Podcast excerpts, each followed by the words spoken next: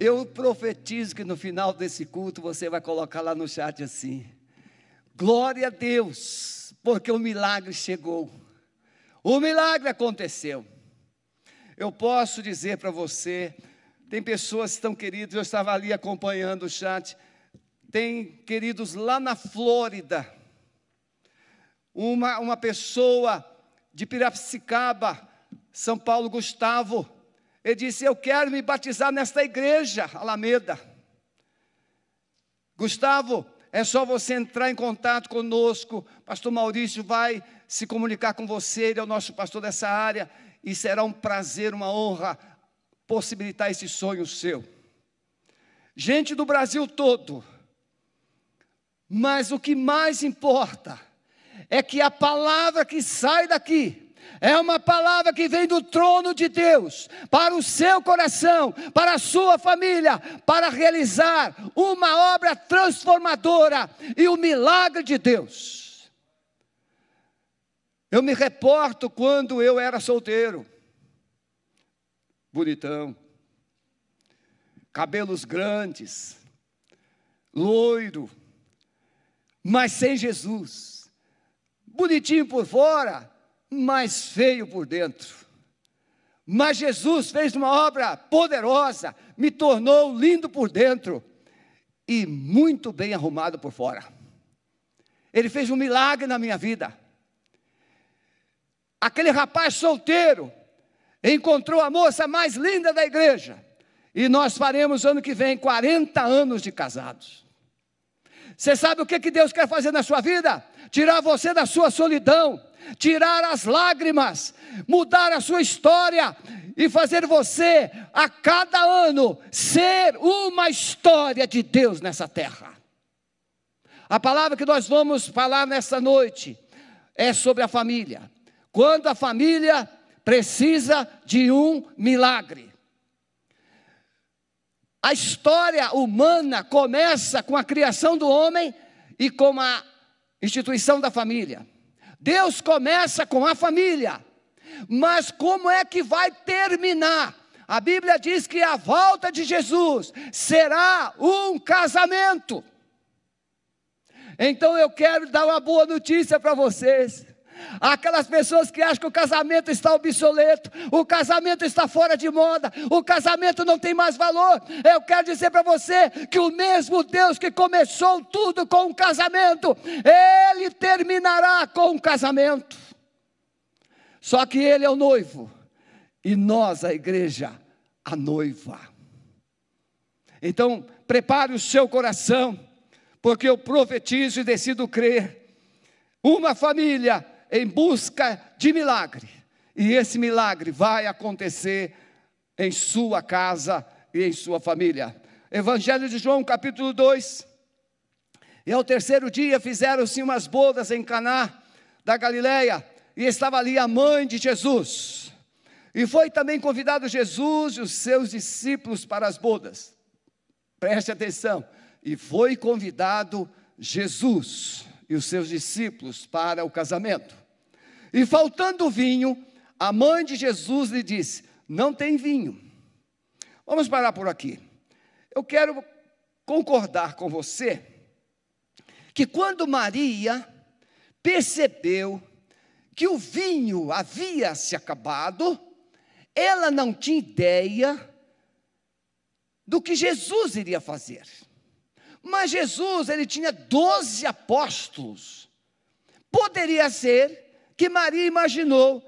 Jesus e os doze apóstolos iriam correr a algum lugar para providenciar mais vinho.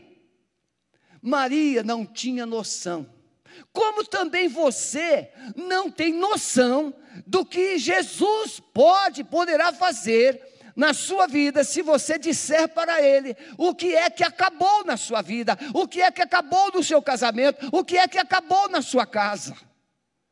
E você poderá imaginar que Jesus vai fazer alguma coisa diferente, mas ele vai fazer um milagre. Maria deve ter ficado muito surpresa com a solução dada por Jesus. Eu imagino, eu imagino, a Bíblia não diz, mas eu imagino que Maria, na sua pureza, disse: o meu filho, oh, Jesus. Jesus estava começando. Jesus, o vinho acabou. E Jesus vai fazer toda a diferença. Então eu quero compartilhar com você essa palavra. Eu fico imaginando Adão e Eva naquele jardim no Éden. Irmãos, quem aqui é noivo, namorado assim, apaixonado, quer ficar, o pai tem que mandar embora o infeliz. Tem que olhar para ele com um certo olhar assim para dizer: está na hora. O camarada come na sexta, o camarada come no sábado, o camarada almoça e janta no domingo. Esse era eu, quando namorava. E quando casa, ele come de novo. E depois traz os filhos. E continua comendo até hoje. Toda essa alegria, muitas vezes, é perdida sem que a pessoa perceba a causa crianças correndo pela casa. Mas eu fico imaginando Adão e Eva naquele jardim. Os dois conversavam. Eu quero a minha câmera bem aqui, olhando. Olha, você já imaginou, minha filhinha, você, a Eva, um Adão, tempo todo para você. 100% do tempo, Adão. E aí, o que você tem para contar hoje? E a Eva, você falava para o Adão: Ó oh, Adão, e aí, como é que está o seu coração? Os dois compartilhavam o tempo todo, porque tudo era para eles e as coisas estavam ali em paz. Mas, de repente, algo acontece, e aquilo que era tão bom se tornou difícil. Você vive bem com a sua mulher você vive bem com o seu marido, você vive bem com a sua família, mas de repente, algo acontece que destrói toda essa harmonia até então vivida. E aquilo que era bom se torna amargo, se torna difícil, perde-se o sabor. Segundo o teólogo William Hendrickson, o pai no seu propósito glorioso, ele cria o homem, vê que o homem está só, e ele diz: não é bom que o homem seja só, ele faz a mulher, e depois ele une os dois em uma cerimônia de casamento. E é Deus que diz: deixará o homem seu pai e a sua mãe, e unir-se-á sua mulher e serão agora não mais dois, mas uma só carne. E o texto termina dizendo: e eles estavam nus e não se envergonhavam. Por que, que a Bíblia precisa dizer que estavam nus? Porque nudez é transparência. Nudez é ausência de segredos. Nudez é ausência de jeitinhos é quando a gente se mostra como a gente é mesmo. E diz o texto, e não se envergonhavam, por quê? Porque a minha transparência não deve ser motivo de vergonha. Hoje muitas coisas deixam de ser conversada, porque a conversa vai produzir dor, vergonha, tristeza. Mas o primeiro casamento diz, eles estavam nus e não se envergonhavam. Então a família, segundo William Henderson, é um projeto inegociável de Deus. Por isso ela é atacada. A família de 30 anos para cá, ela tem sido atacada, os pais desautorizados, os filhos podem mudar os nomes. As crianças, segundo as instituições, as autoridades, as crianças têm o direito de escolher se querem nome de menino ou de menina. A família nunca foi tão atacada como nos dias atuais. há uma marca famosa. Famílias da Alameda, famílias cristãs, prestem atenção. Há uma marca famosa, anunciando o dia dos pais. Marque bem essa marca e extingue essa marca da sua opção de compras. Porque o povo de Deus precisa se posicionar. Aquilo que não é santo é profano, aquilo que não ajunta, espalha. Você sabe qual é a marca que eu estou me referindo? E a mídia da Ibope, a mídia exalta porque a mídia exalta tudo aquilo que destrói a glória de Deus. Mas nesta noite, o Senhor Jesus, pelo amado Espírito Santo, vai entrar em sua casa, vai entrar em sua família, e um milagre vai acontecer, restauração vai acontecer. Primeira coisa que eu quero te falar, Entender que o milagre exige a presença de Jesus. Irmãos queridos, eu já vivi tempo no ministério, hoje não. Pastor velho não é muito assim requisitado para fazer casamento. E até bom, porque a gente já fez tanto que a gente se sente bem quando a gente só participa da cerimônia.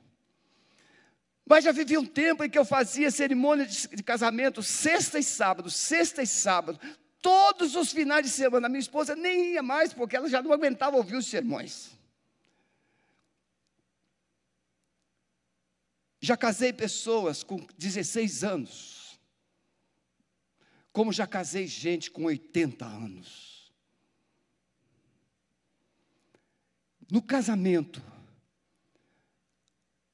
quantas vezes você percebe, como certa vez uma noiva, me perguntou: Pastor, o senhor vai demorar muito com o sermão da cerimônia? Isso ela conversando comigo antes do casamento. O senhor vai demorar muito com o sermão? Eu falei assim: Não, se você quiser, eu nem prego. Porque se a sua preocupação está focada nos seus convidados, eu nem prego, eu só vou ler o texto, troco as alianças e encerro o casamento. Não, não, não pode pregar. E eu disse para aquela moça: você precisa lembrar que o seu casamento, sendo um culto a Deus, ele poderá abençoar as pessoas que você imagina querer proteger.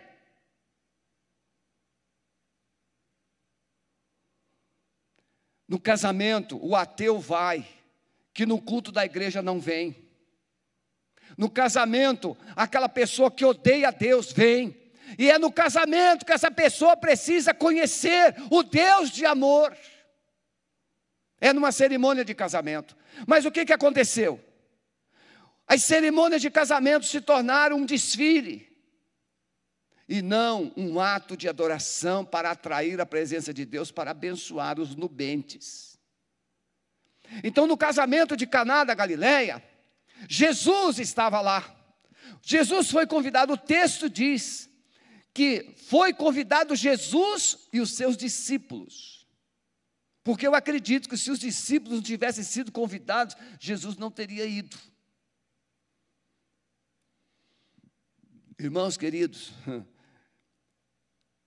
eu já fui preterido como pastor titular de cerimônia de casamento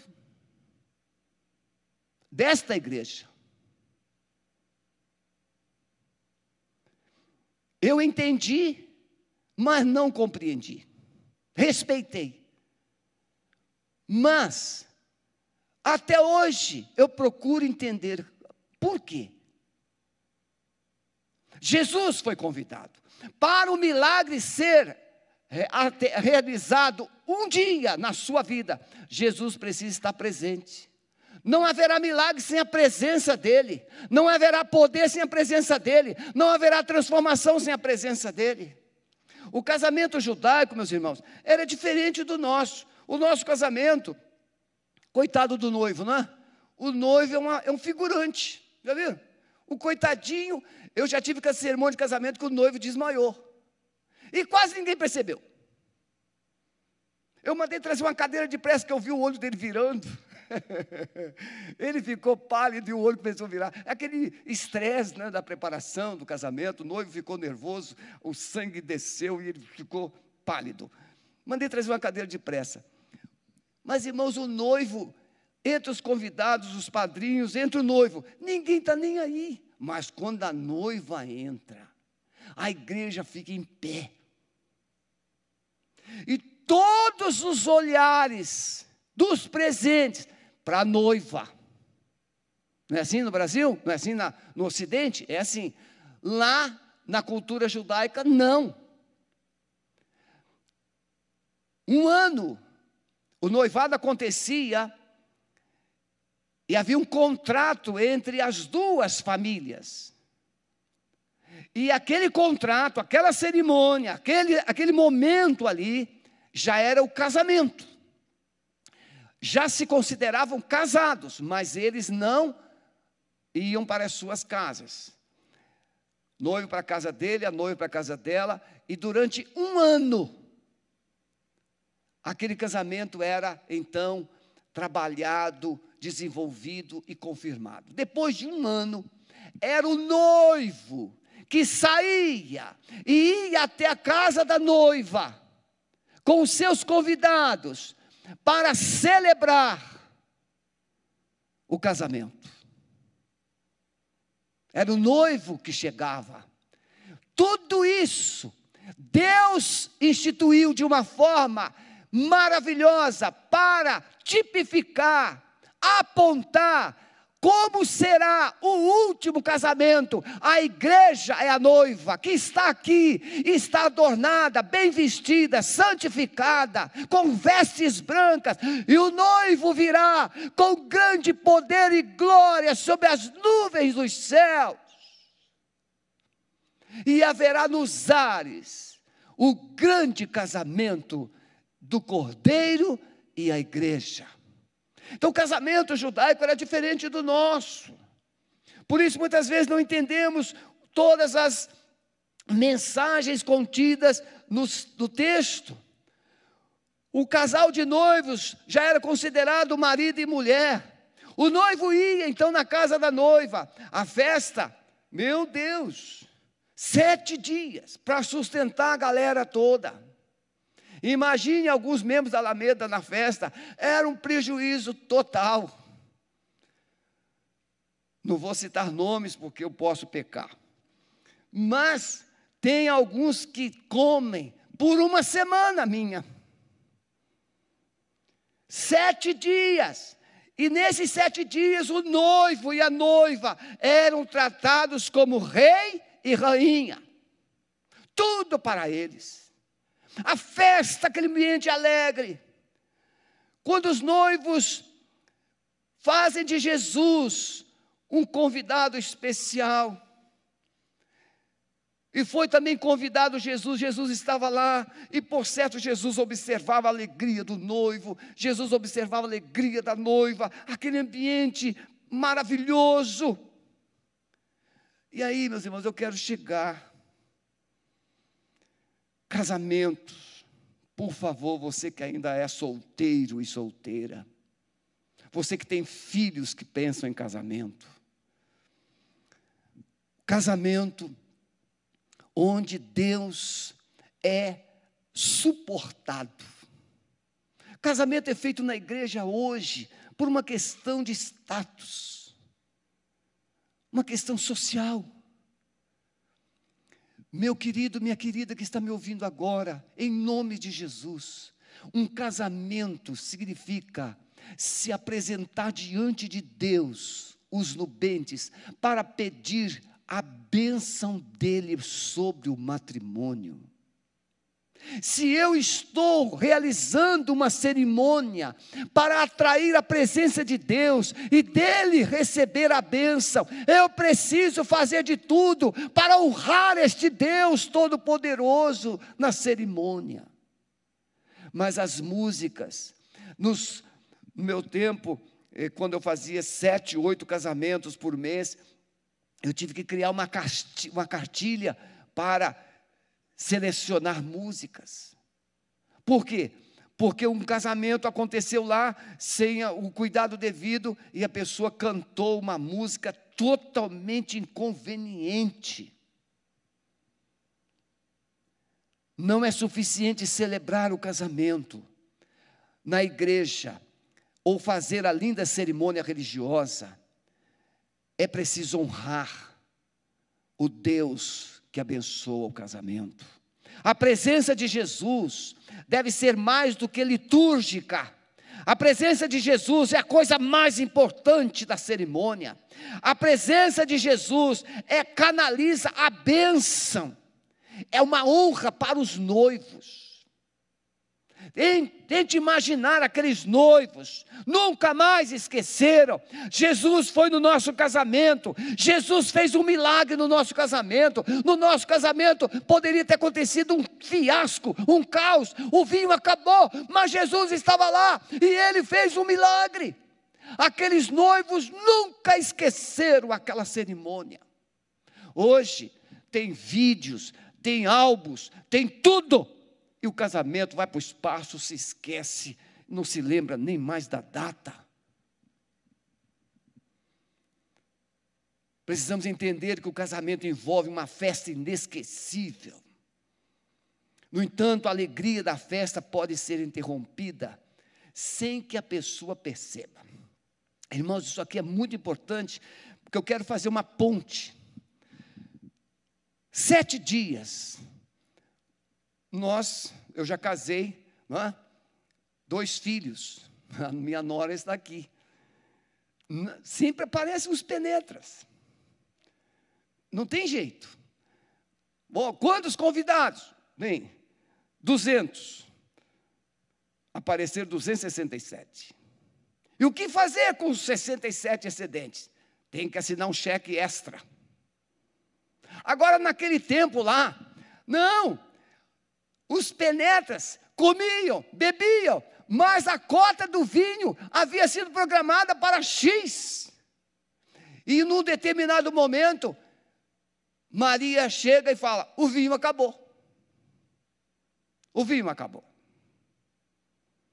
Então, por favor, você já ouviu isso N vezes, mas ouça mais essa vez com atenção. O vinho vai acabar no momento inesperado. O vinho representa a alegria, a força do amor, a paixão dos noivos. O vinho representa os sonhos guardados.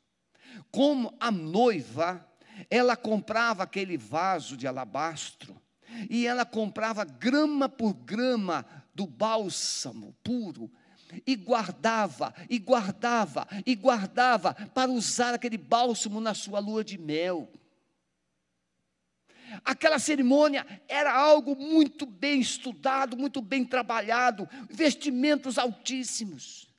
O vinho representa aqueles sonhos. A noiva, toda mulher, toda moça solteira, se imagina no altar com aquele vestido, aquela festa, os amigos, aquela coisa maravilhosa. Toda moça, eu imagino isso. Aqueles sonhos guardados conservado por anos, para aquele momento de grande celebração. Mas, chega alguém e diz: o vinho acabou. Tente imaginar, naquele contexto, a casa cheia de convidados. A ausência do vinho seria uma vergonha para a família, traria um constrangimento público a família seria lembrada como com aquele momento.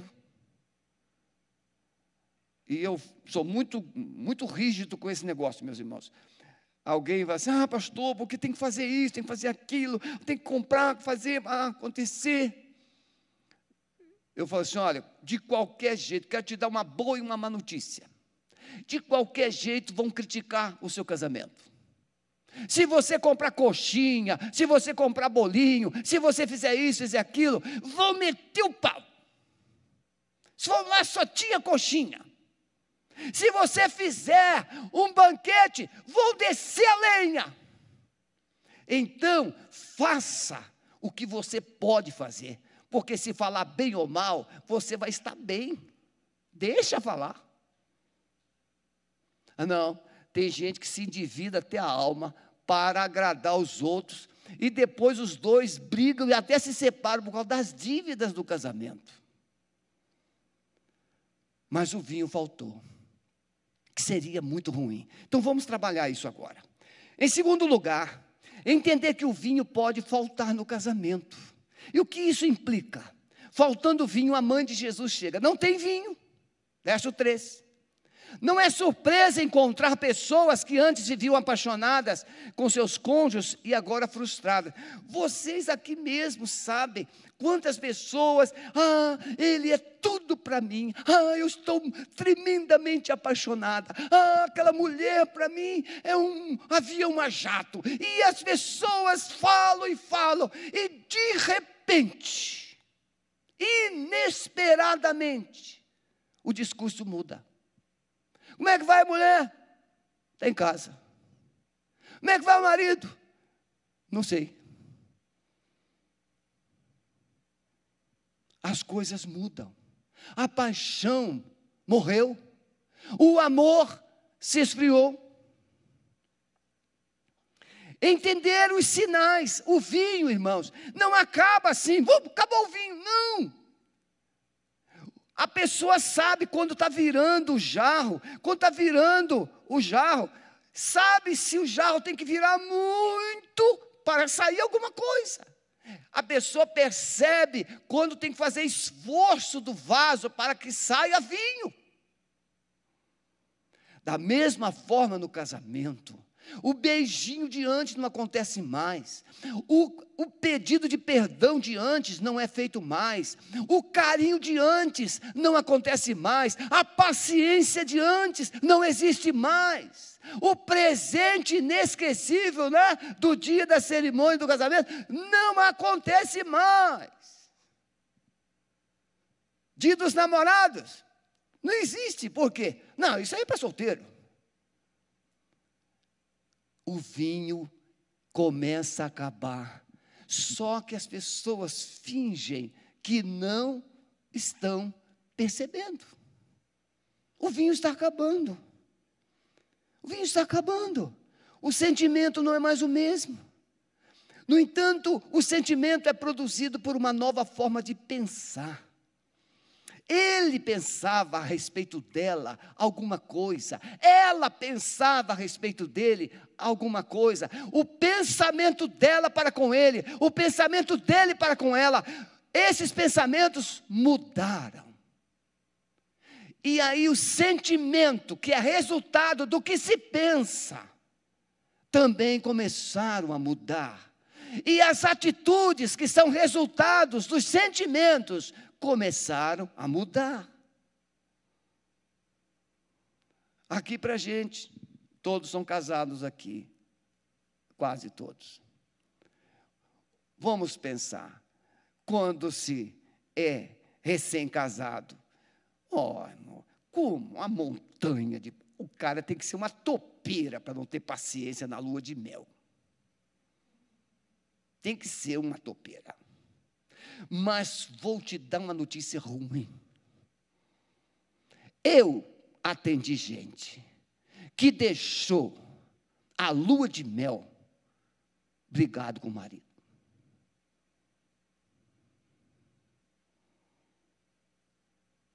Se o negócio desandou na lua de mel, é porque o carro estava sem combustível há muito tempo. O vinho já tinha acabado antes do casamento.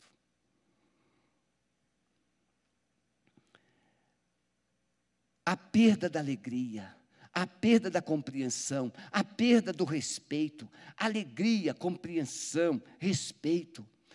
A pior coisa que existe para um homem casado é a ausência do respeito da mulher. E quando uma mulher não respeita o marido, ela fala o que pensa, ela fala o que quer, ela diz o que não deve. E o marido, da mesma forma.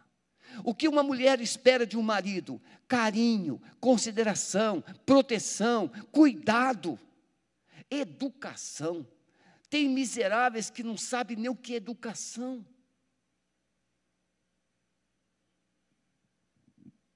Desculpe da palavra miseráveis. Eu creio que não tem nenhum miserável me ouvindo. É uma, em uma cerimônia de casamento, o vinho era algo indispensável, e faltar o vinho seria uma humilhação. Irmãos, casal em casa vive o inferno, mas aí eles vão para uma cerimônia, ou para uma recepção, para uma festa. Como é que eles saem? Com cara de fotografia. Não é assim? Mãos dadas, braços dados às vezes o casal já está até separado há anos, mas lá na social, tudo etiqueta. Como é que está o coração de quem vive etiqueta no casamento? Que coisa maravilhosa quando o marido chega e ele dá um beijo, quando o marido sai, a mulher se levanta, prepara o seu café, prepara o seu de jejum, coloca na mesa, e ali ela vai até a porta, dá um beijinho nele, vai com Deus, meu amor. Pelo menos finge. Aí o camarada vai, trabalha um dia infernal, e quando ele chega, eu estou falando, irmãos, nas entrelinhas, de coisas que eu já lidei, tratei. Tratei no gabinete um camarada que ele falou assim: Pastor, eu cheguei em casa depois de três dias trabalhando, sem voltar para casa, e a minha mulher deixou um sanduíche no micro-ondas. Esse camarada saiu do meu gabinete e foi para a boca de fumo. Perdeu o carro, perdeu tudo. De tanta decepção. Ele estava certo ou errado, não importa. E eu alertei a ele: se você sair daqui e for para a boca de fumo, você vai perder tudo que conquistou. Ele não resistiu e foi. Quando o vinho acaba, é perigoso, é danoso. Quanto mais cedo for identificado a falta do vinho, mais rápido poderá se providenciar vinho, mais vinho.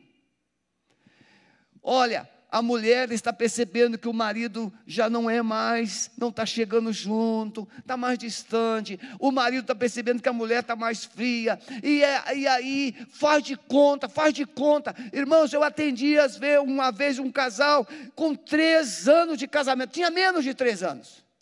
E eu, num determinado momento, é um assunto que eu me preocupo muito. Eu falei assim: vem cá, quantas relações sexuais vocês têm por semana?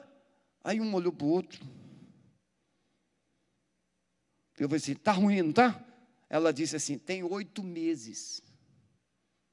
Oito meses. Dois jovens. Eu falei assim: você está morta? E olhei para o rapaz e disse: Ô oh, rapaz, você morreu? Porque a única razão de que um casal fica sem sexo oito meses é se a mulher tiver uma doença muito grave. Ou ele. Você percebe quando o vinho está acabando. Você percebe quando está tendo mais dificuldade de tirar vinho do pote. Você percebe. Só que você é orgulhoso, você é orgulhosa, não fala, não quer se expor, não quer pedir ajuda. Mas a Maria, a Maria mostra para você o que deve ser feito. Há muita gente que diz que Maria estava mandando em Jesus. Não, a Maria aqui é um, personagem que a Bíblia usa para nos dar um GPS do que precisa ser feito. Assim como o vinho não é vinho propriamente, são os sintomas de um casamento. Então a Maria, ela é usada por Deus para mostrar o que é que se deve fazer quando o vinho acaba. Ela vai a Jesus e diz: "O vinho acabou". Como eu disse no início, a Maria, coitadinha, não tinha nem ideia do que Jesus iria fazer, mas ela esperava que ele fizesse alguma coisa. E tanto é que Jesus disse: mulher, o que, é que tem eu contigo? Mas Jesus vai tomar as providências que nós vamos trabalhar. Falar quanto mais rápido, quanto mais apressado você for para procurar ajuda, mais cedo a resposta vai chegar, a solução vai chegar. Precisamos entender, irmãos, que não basta identificar o problema, é preciso levar a pessoa certa. Maria mostra, você tem que falar para Jesus quando o vinho acabar. É Ele que vai resolver. Buscar a Deus pela oração e leitura da palavra e aconselhamento adequado pode ajudar a trazer o vinho de volta. Eu acredito que todos os casados que estão aqui de serviço hoje sabem o que é perceber que o vinho está meio raso. E você então ficou assistindo o vinho acabar? Ou você correu atrás do prejuízo para melhorar e multiplicar o vinho que sobrou? Um dos grandes impedimentos aos milagres restauradores da família reside na resistência das pessoas em decidir procurar ajuda. O que, que vão pensar de mim? Não esqueço nunca um casal que lidava com casais. Eles lideravam um grupo de casais em um dos meus ministérios. E aí alguém me disse assim, pastor, o casal tal está enfrentando alguns problemas. E eu falei assim, então por que, que eles não, pedem ajuda? Ah, porque eles têm medo de perder a função de líderes de casais. Meu querido, Hoje eu separei no YouTube um testemunho do ex-pastor Kleber Lucas. Quando ele ele contando como ele começou a vida. Parece que está no quarto casamento. É, Eliezer? Você que é músico? É. Nós não cantamos músicas do Kleber Lucas aqui. Sabe por quê? Porque uma pessoa que se desautoriza uma vez, a gente perdoa. Mas uma pessoa que se desautoriza quatro vezes, ela vai precisar de um tempo para se recuperar de verdadeiramente. E ele contou como é que aconteceu a sua vida. Só que ele está focado no testemunho do sucesso do louvor. Como é que surgiu a sua carreira? Como é que ele ficou famoso? Como é que ele ganhou dinheiro? Eu estou reproduzindo aqui o que ele dá no testemunho, pode entrar lá no YouTube. O que é que o entrevistador do Kleber Lucas e ele próprio disseram a respeito do casamento? Nada.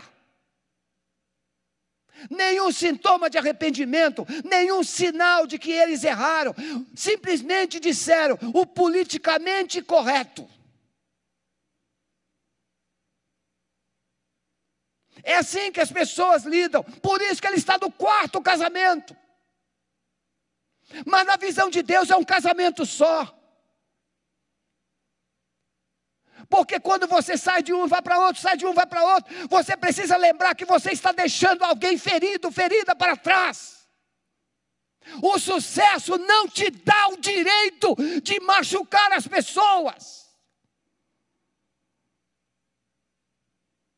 Por isso a igreja precisa ter uma voz.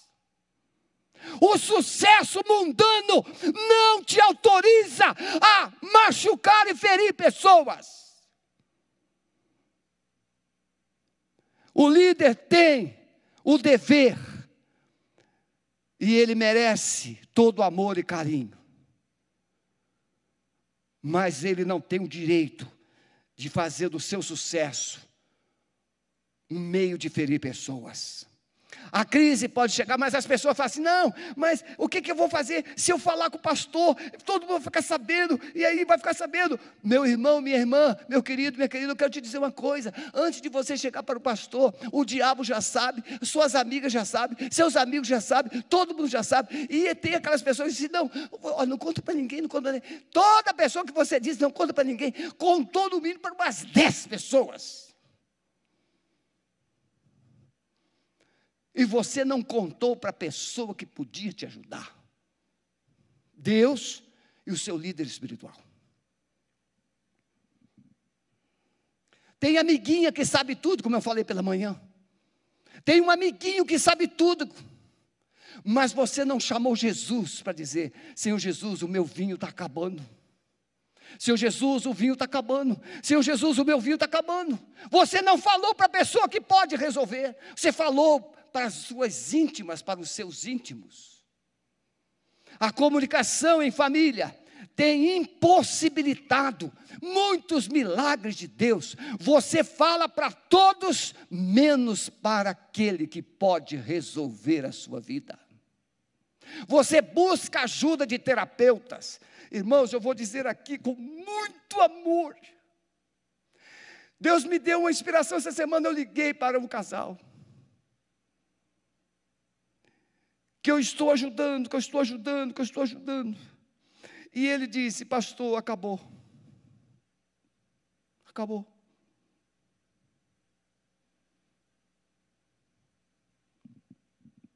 O vinho acabou. Como dói.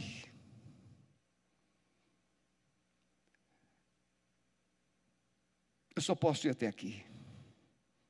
Em terceiro e último lugar, você precisa entender que Deus está pronto para fazer o milagre na sua vida, no seu casamento e na sua família.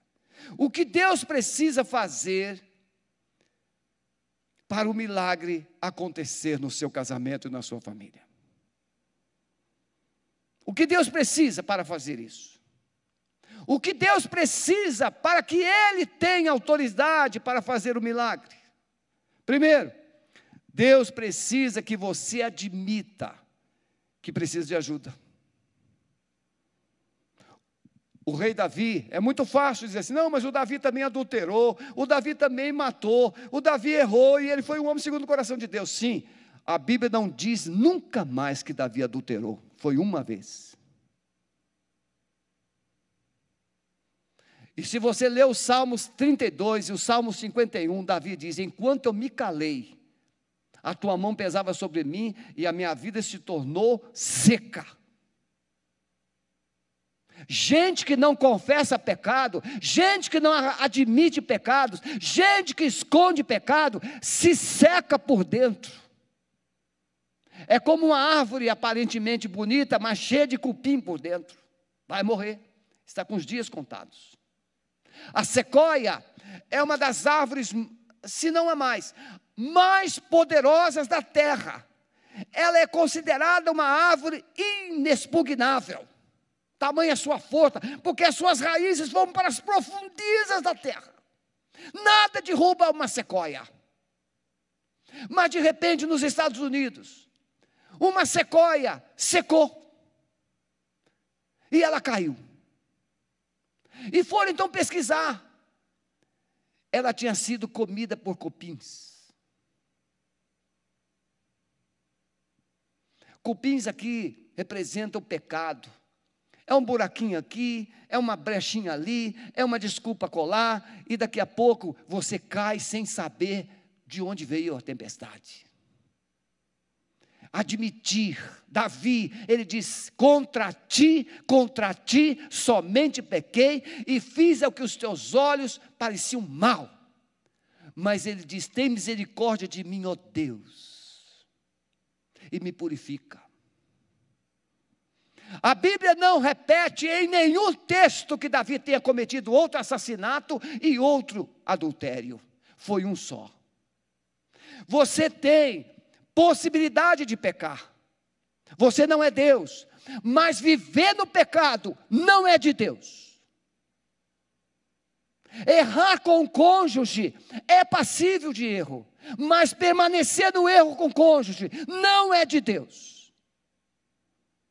Admita que está errando, admita que está precisando de ajuda, admita que precisa buscar socorro, admita que o vinho está acabando. Admitir que algo está errado e que precisa buscar ajuda o mais cedo possível. Muitos casamentos sofrem e acabam pelo fato das pessoas se omitirem e não admitirem o que vão pensar de mim. Aceitar e submeter ao processo de restauração. Jesus pega, manda pegar seis talhas. Pastor Luciano Subirá, em um dos seus livros, ele usa essas talhas como figura do homem. E ele diz, ele usa o barro, mas ele usa a numerologia. E eu preferi a figura do vaso na mão do oleiro, de Jeremias 18. Mas eu peguei emprestado essa, essa palavra do pastor Luciano Subirá, os seis talhas. E aí, ouvindo outras pessoas pesquisando, Jesus diz assim: encheias de água. Nós sabemos que a água, ela pode representar, simbolizar arrependimento. Por exemplo, os gnósticos, eles alegavam que Jesus Cristo não era Deus, e eles alegavam que Jesus não era 100% humano, porque para os gnósticos a carne, o corpo humano é um depósito do pecado. Então, se Jesus era Deus, ele não poderia habitar num corpo, porque o corpo é pecaminoso. Então Jesus ele tinha o que? Uma emanação divina.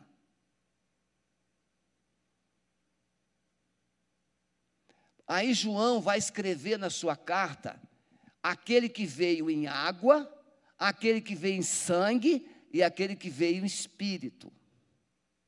Para mostrar que Jesus era 100% humano, água e sangue, e 100% divino. Era uma refutação aos gnósticos. Da mesma forma, quando Jesus manda encher as talhas de água, ele está dizendo: homem, casamento, se vocês não se encherem do Espírito Santo, não haverá quebrantamento, não haverá mudança, não haverá arrependimento. Vocês precisam, veja, a Bíblia usa a água para representar a palavra, a Bíblia usa a água para representar a ação do Espírito Santo. Jesus disse isso para a mulher samaritana: mulher, se tu soubesses, tu pedirias e ele te daria uma água que você nunca mais teria sede porque a água que eu te der fará em você uma fonte de água para a vida eterna. Então a água simboliza a palavra de Deus, a água simboliza a ação do Espírito Santo, e aí, meus irmãos, o que que Jesus está ensinando? Casamento, o vinho acabou, comece a ler a palavra. Casamento, o vinho está acabando, volte para a palavra. Casamento, o vinho está acabando. Deixe o Espírito Santo, ouça a voz do Espírito Santo, deixe ele trabalhar o coração, deixe ele trabalhar a mente. Mas, irmãos, o que que acontece? Quando o casamento começa a esfriar, as pessoas começam a se afastar da igreja, das pessoas de Deus e da própria palavra de Deus e vão viver o deserto. Submeter ao processo. As talhas precisavam ser cheias. Servia de purificação. No momento que você lê a palavra, essa palavra vai trabalhar o seu coração, essa palavra vai trabalhar a sua alma, essa palavra vai trabalhar a sua mente, como Paulo diz aos Romanos: não vos conformeis a este mundo, mas transformai-vos pela renovação da vossa mente. É a palavra de Deus que vai te renovar. O salmista diz: Como purificará o homem o seu caminho? Observando conforme a tua palavra. Eu escondi a tua palavra no meu coração, para eu não pecar contra ti. A palavra de Deus. Casamento sem a palavra de Deus está com os dias contado. Pode representar a ação poderosa do Espírito Santo te quebrantando, te convencendo. Inexplicavelmente, nós poderíamos aqui citar exemplos que eu não posso, meu tempo não permite, de mulheres, mulheres de Deus que decidiram colocar o joelho no chão. Tem um exemplo que eu sempre cito aqui: uma mulher cristã, verdadeira, mulher temente a Deus, e o marido era uma pessoa que gostava da noite, bebia, e um belo dia ele convida um amigo para ir para a casa dele. Já era umas 11 horas da noite. E o amigo falou assim: Não, rapaz, mas já é tarde, é sábado, amanhã é domingo, é, já está tarde. Não, vamos lá, mas a sua mulher vai brigar com você. Não, minha mulher é boazinha. E levou o amigo dele para a casa dele. A mulher já estava deitada. Ela se levantou, colocou algumas coisinhas na mesa para eles comerem, assim, um suco, ó, toma aqui enquanto eu vou preparar. E preparou, preparou o jantar, colocou na mesa e disse: Meu bem, eu estou lá no quarto deitada. Se você precisar de alguma coisa mais, é só me chamar. Aquele visitante olhou para aquele homem, para aquele marido, e disse: Vem cá, que mulher é essa que você tem? Ah, é, minha mulher é crente.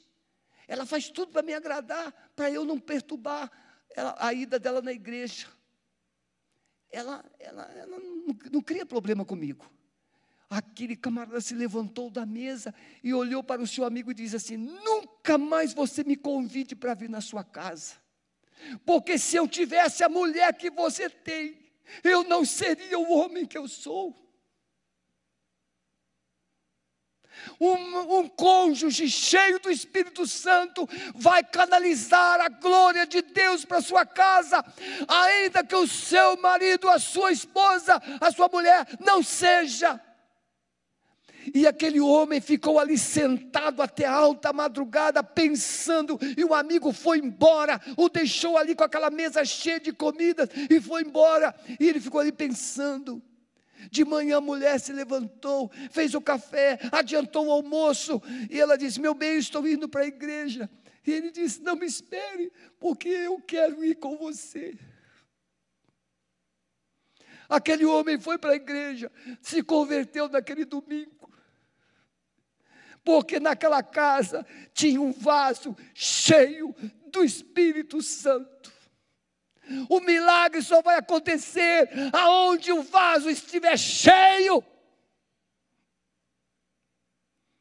E aí a pergunta é: foi cheio de quê? De água. Foi cheio de quê? De água. Mas quando Jesus manda tirar, sai unção. Sai o vinho. E o vinho significa alegria voltou, a festa voltou, a esperança voltou. O colorido da família voltou. Para você receber o milagre, você precisa obedecer à voz de Jesus. Se permitir encher-se da palavra, encher-se da oração, estar ouvindo a voz de Deus.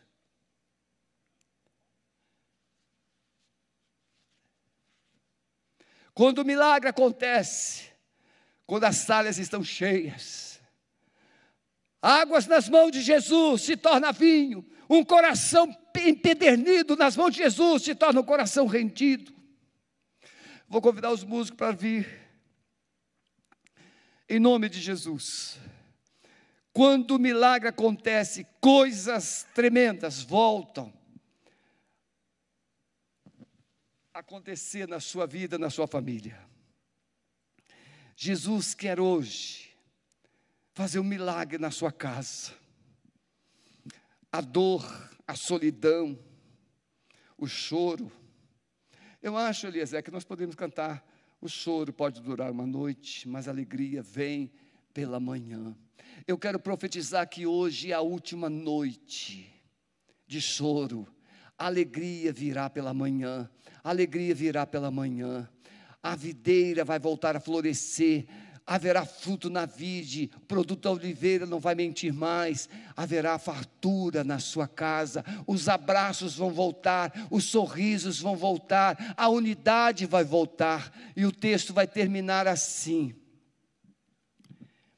Precisamos entender que não basta receber o milagre, é preciso cultivar o milagre.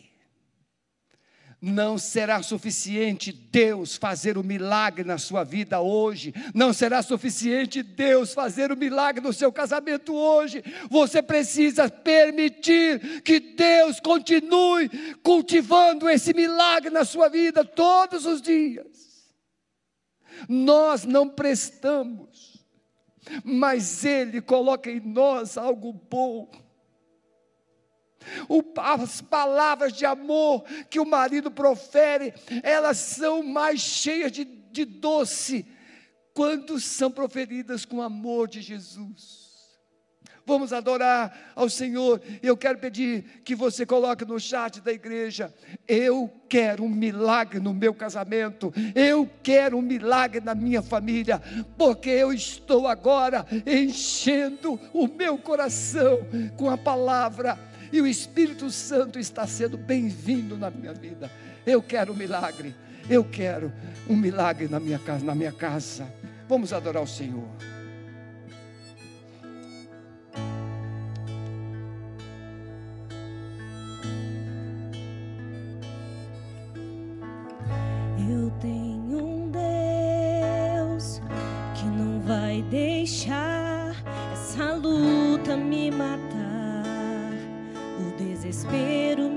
Tomar. Por mais pressão que seja a situação, o controle ainda está na palma de suas mãos.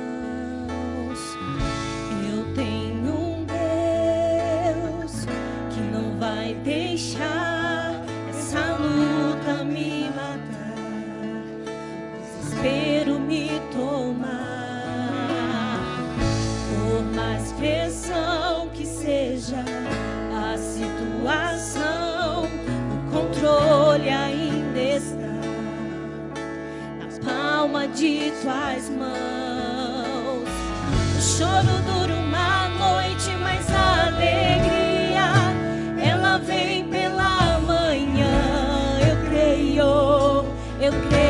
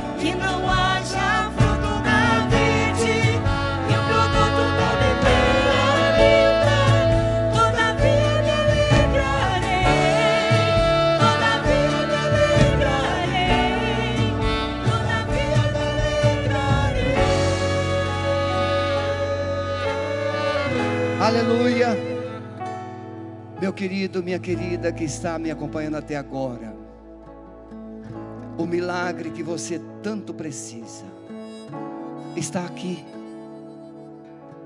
É só você receber. O milagre estava dentro das talhas. Ninguém sabia, só Jesus. Você é um pote. Você é barro.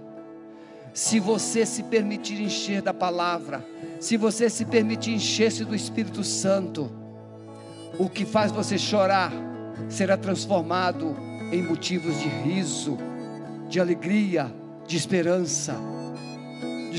Os seus sonhos serão restaurados. Que coisa linda! Ontem foi aniversário da minha neta. Minhas quatro minhas netas e meu netinho lá correndo. Família Família. Não existe preço. A família é o tesouro de Deus na terra. E Ele quer abençoar a sua família. Coloque as suas mãos assim. Amado Espírito Santo, eu lanço uma palavra de esperança e de fé em todos os lares, onde há choro, onde há tristeza, onde há pranto, onde há desesperança, onde o vinho se acabou. Eu profetizo que nesta noite os potes estão sendo cheios de água cheios da tua palavra, cheios do Espírito Santo, e agora sairá desses potes não mais desesperança, desamor, tristeza. Não, Senhor, o vinho vai voltar, a alegria vai voltar, os relacionamentos serão restaurados, a harmonia será restaurada, as famílias serão abençoadas. Nós colocamos essas famílias agora debaixo do poder do sangue de Jesus e nós as abençoamos em nome de Jesus. Amém. Deus te abençoe. Fique na paz. Ande sempre conosco. Muito obrigado pela sua atenção, pela sua presença conosco, em nome de Jesus.